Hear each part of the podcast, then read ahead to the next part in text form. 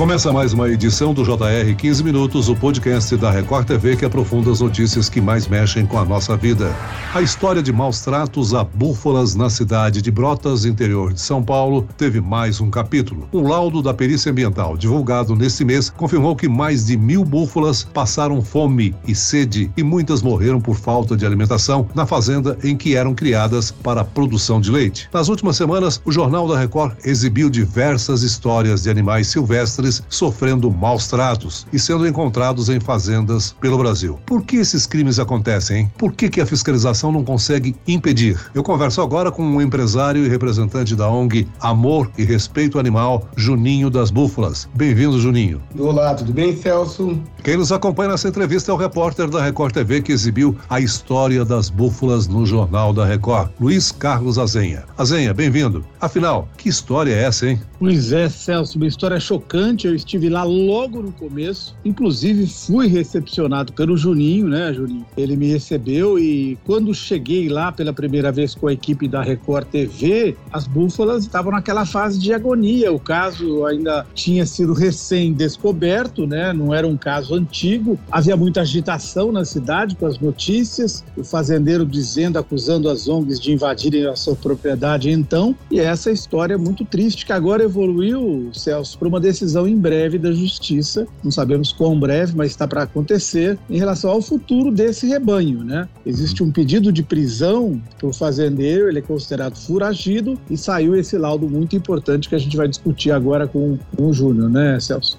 Juninho, conta pra gente como é que a ONG Ara ficou sabendo dessa história e o que, que vocês descobriram ao chegar na fazenda em Brotas. Então, Celso, é uma situação muito complicada. A gente, né, teve um, um comunicado das pessoas de Brotas, aonde estava tendo esse maus tratos na fazenda, aonde a polícia ambiental eh, já tinha atuado esse fazendeiro para o dia volta acho dia 6 de novembro. Até então não estávamos sabendo de nada, até que quando os protetores de animais de Brotas comunicaram à ONG que estava tendo esse maus tratos. No dia 9 chegamos lá e se deparamos com uma cena de horror, os búfalos morrendo de sede e fome. Chegamos a conversar com o próprio dono da fazenda e ele pegou falou pra gente assim que disse que as vacas que estavam lá eram umas vacas velhas que para ele não tinha utilidade nenhuma e disse que as vacas não compensava para ele mandar pro frigorífico por 200 reais para virar mortadela.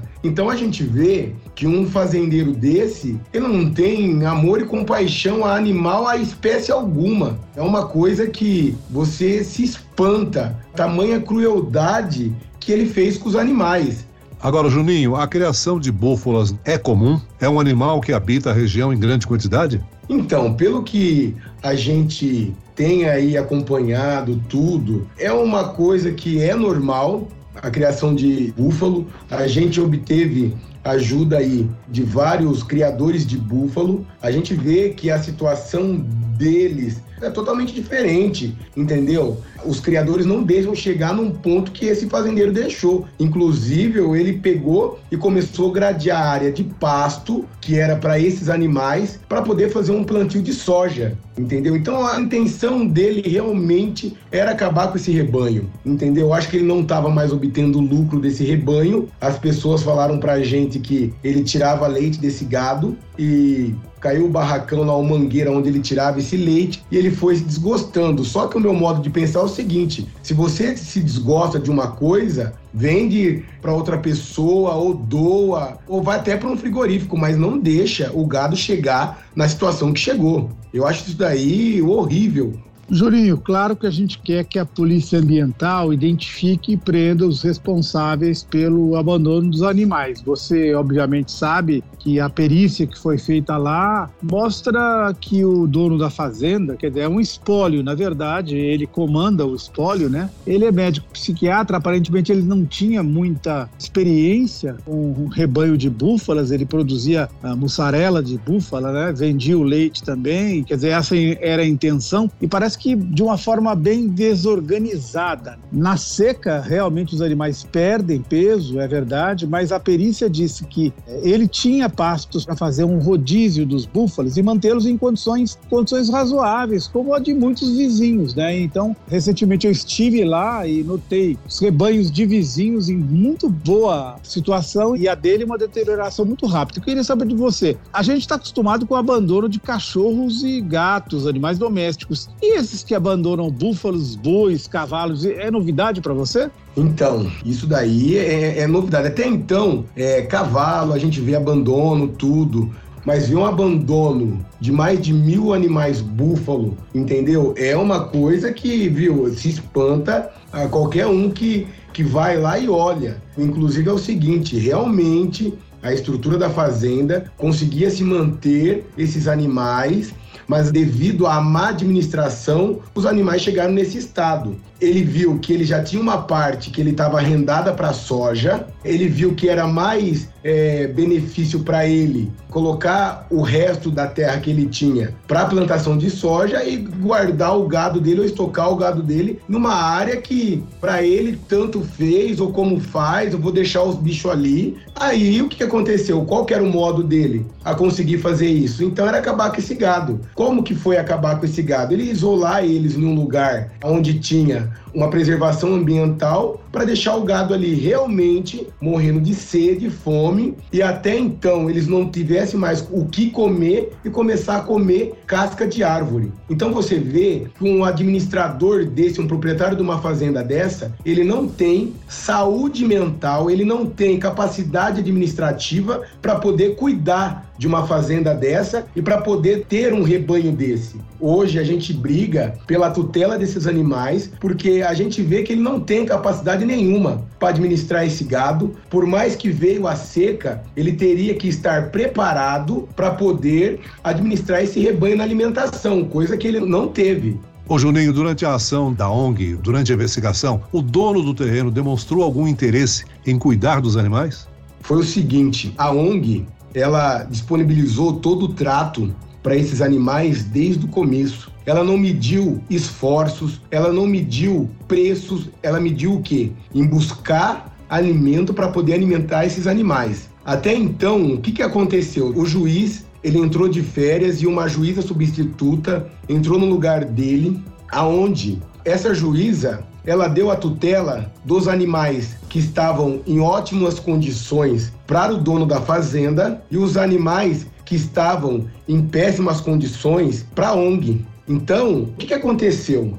O proprietário da fazenda ele comprou a silagem de milho, aonde a gente comprou, para poder dar para esse rebanho que estavam em ótimas condições. Só que você não acredita, ele cobriu o silo e não deu para o gado. Até então, quando a juíza ela deu essa tutela dos animais bons para o dono da fazenda, ele deixou o gado com sede e fome. Ele não deixou um funcionário dele pegar o silo para tratar do gado, ou seja, ele deixou o silo ali de enfeite, enquanto a ONG não mediu esforços, era 24 horas cuidando dos animais que estavam debilitados.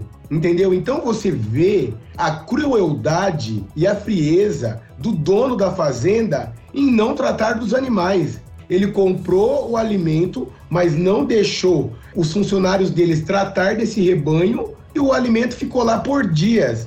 Ô Celso, é importante lembrar, apenas para situar os nossos ouvintes, houve então primeiro uma ação da Polícia Ambiental, aí a Polícia Civil abriu um inquérito e houve uma decisão judicial passando para uma ONG a tutela dos animais. Houve uma regressão nessa decisão, mas ela depois foi confirmada novamente. Então, isso nos leva à situação atual. O que chamou a atenção lá, Celso, é que a perícia oficial feita por profissionais da Unesp e da USP, essa perícia já foi entregue ao Ministério Público, demonstra a existência de um cemitério bem antigo, um cemitério antigo e uma vala comum. Ambos foram abertos ilegalmente. Foram crimes ambientais ambientais, porque você não pode, Celso, abrir uma vala ao lado de um local onde haja outras criações. Você não pode enterrar um animal perto de um rio. E isso, o cemitério, que é mais antigo, e a vala mais recente, contém mais de 100 crânios de búfalas que foram morrendo ao longo do tempo. E essa perícia também descobriu, e agora que eu, a pergunta para o Juninho é: a perícia também descobriu, né, Juninho, que houve pelo menos três episódios distintos de falta d'água e de comida para as búfalas. Por isso, algumas delas perderam, inclusive, a capacidade de recuperação, não é isso mesmo? É isso mesmo, Luiz. Devido a isso e devido a ele não ter dado uma alimentação adequada para esses animais, realmente muitos animais morreram. Esses animais que estão de recuperação possa ser que não se recupere mais e venha a óbito. Então, o que, que acontece? Agora estamos batalhando para a recuperação desses animais, estamos tratando diariamente, acompanhado com veterinário, estamos batalhando fazendo de tudo para que não ocorra mais morte. Entendeu? Então é um cenário muito complexo, muito complicado, que cada dia mais a ONG ela leva aí a batalha de matar 10, 15, 30, 50 leões por dia, entendeu? E não vamos desistir. Azenha, para a matéria do Jornal da Record, você conversou com o veterinário e o delegado responsável pelas investigações. O que, que eles disseram sobre o estado de saúde dos animais e também sobre a investigação? O proprietário vai ser processado?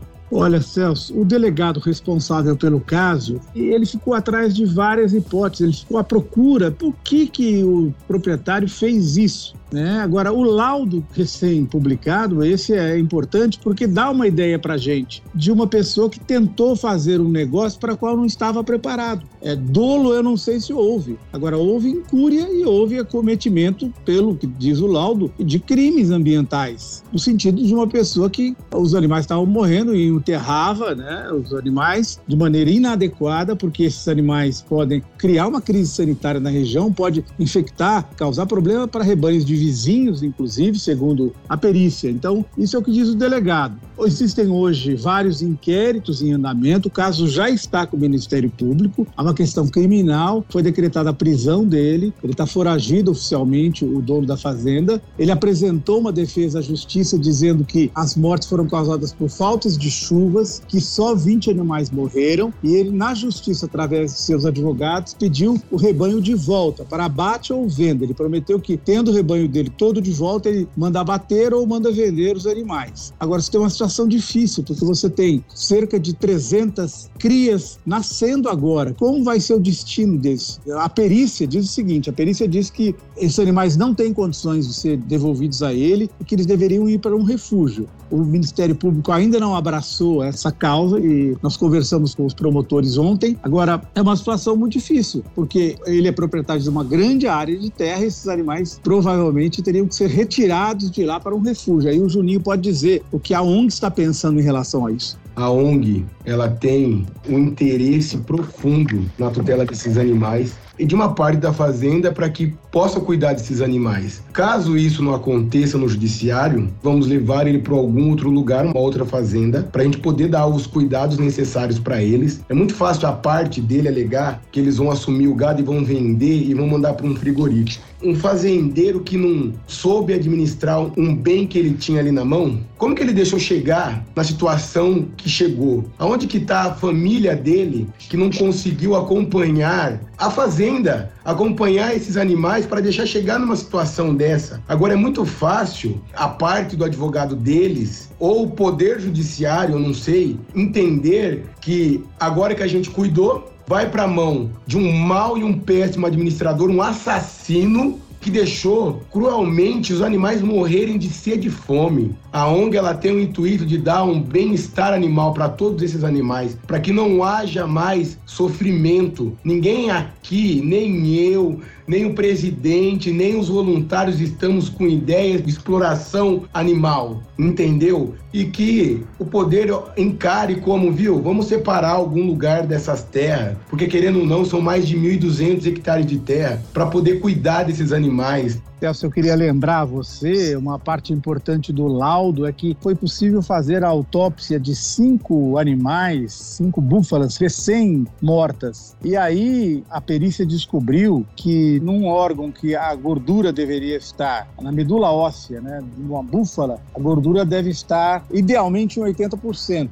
Em dois casos estava em 40% e agora houve um caso dramático que estava apenas em 2%. Então, nesses casos específicos, a perita concluiu que houve sim crime, né? Porque isso caracteriza muito o abandono, pelo menos nesses cinco casos específicos, Celso. Isso é um, é um detalhe que deve pesar na decisão do juiz que vai dar a destinação para o rebanho, que hoje é de 1.002 búfalos. Ao encerrar o podcast de hoje, eu quero agradecer e cumprimentar o Juninho pela iniciativa de buscar a saúde dessas búfalas que foram tão maltratadas em Brotas, no interior de São Paulo. Nós chegamos ao fim desta edição do 15 Minutos. Eu agradeço a participação do empresário e representante da ONG Amor e Respeito Animal, ARA, Juninho das Búfalas. Obrigado, Juninho. Quero agradecer, quero deixar o meu abraço e o meu carinho ao Luiz, ao Celso e à equipe da TV Record e a todos os nossos ouvintes aí. Meu muito obrigado.